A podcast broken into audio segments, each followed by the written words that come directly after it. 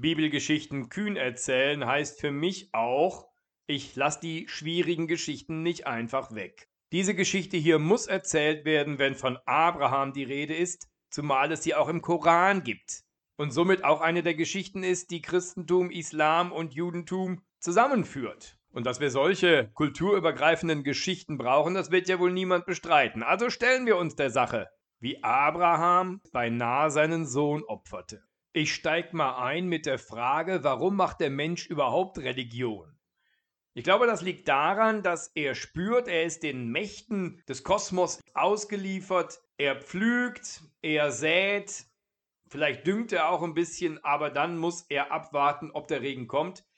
Und dann sitzt er da und wartet und dann kommt er von alleine auf die Idee zu sagen, lieber Geist in den Wolken, bitte gib mir doch Regen. Und dann betet er noch intensiver und irgendwie denkt er dann, ich müsste dem was bieten, ich müsste dem was abgeben von meinem Reichtum, von dem, was ich liebe. Ja, aber was? Vielleicht so eins von den Lämmern oder eins von den jungen Kälbern? Und irgendwann kommt der Mensch dann offensichtlich ziemlich schnell auf die Idee, es muss richtig wehtun, damit es den Geist in den Wolken wirklich beeindruckt, und dann bietet er ihm sein Kind. So schrecklich sich das anhören mag für unsere Ohren, das machen offensichtlich die Völker in der Umgebung der alten Israeliten regelmäßig, dass sie ihr erstgeborenes Kind der Gottheit opfern.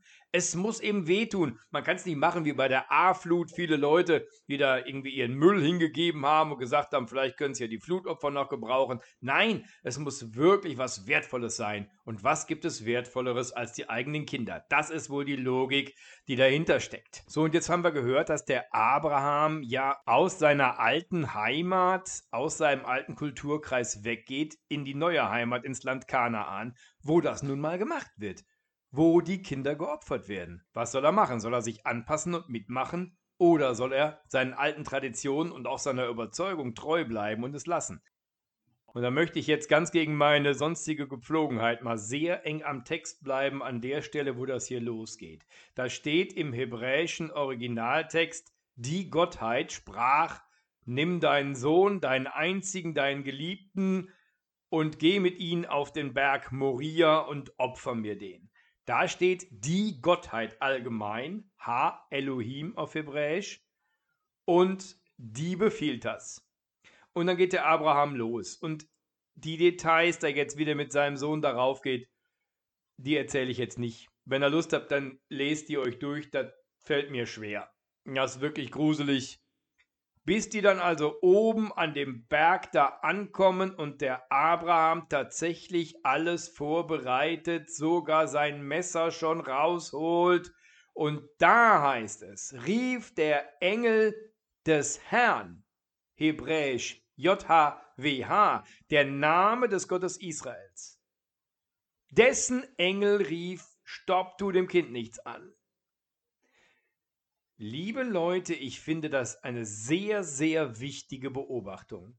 Die Gottheit im Allgemeinen will vielleicht ein Menschenopfer, aber niemals der Gott Israels, niemals der Gott, der später der Vater Jesu Christi genannt werden wird, niemals der Gott, den Christen und Muslime im arabischen Sprachraum Allah nennen. Er will keine Menschenopfer. Und jetzt macht euch bitte klar, dieser Berg Moria, um den es da geht, der wird im Allgemeinen identifiziert mit dem Tempelberg in Jerusalem. Der Ort, der für drei Religionen heilig ist, um den sie aber auch kämpfen. Ich habe selber mit eigenen Augen gesehen, wie kleine jüdische Jungs mitten in den arabischen Zug unter die ganzen Muslime geschickt werden, um da dann den den Psalm vom Wiederaufbau des Tempels zu singen, ganz laut, wo aber natürlich auch Selbstmordattentate vorbereitet werden, wo Fanatiker ihren Kindern Bombengürtel umschnallen, um Menschenmengen in die Luft zu jagen. Alles an dem Ort, wo der Herr sprach, das Menschenopfer ist mir ein Gräuel. Wahnsinn, oder? Jetzt sagt ihr vielleicht auch, ja, schlimm, aber überhaupt auch so die Idee, Tiere zu opfern, finde ich auch schlimm.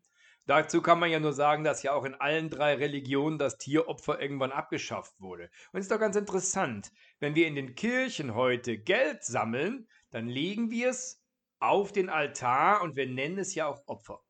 Aber wir geben dieses Geld ja nicht Gott direkt, sondern wir geben es bedürftigen Menschen, wir geben es sozialen Projekten und so weiter, weil wir natürlich gelernt haben zu sagen, wir dienen Gott am besten, indem wir unseren Nächsten dienen. Und natürlich hat Gott nichts davon, wenn da irgendwie so ein Widder verbrannt wird und der Rauch da aufsteigt in den Himmel, sondern wenn wir dem Nächsten dienen, dann ist Gott gedient. Das ist ja auch eine wichtige Erkenntnis über das Opfer. Dritter Punkt, den ich noch anfügen möchte, der mir kommt. Gibt es eigentlich heutzutage überhaupt keine Opfer mehr in unserer Gesellschaft? Oh doch, ich habe extra nachgeguckt. Im Jahre 2019 wurden insgesamt 22 Kinder Verkehrsopfer. Sind getötet worden im Straßenverkehr. Und wir nennen es Verkehrsopfer. Welchem Abgott legen wir da unsere Kinder auf den Altar?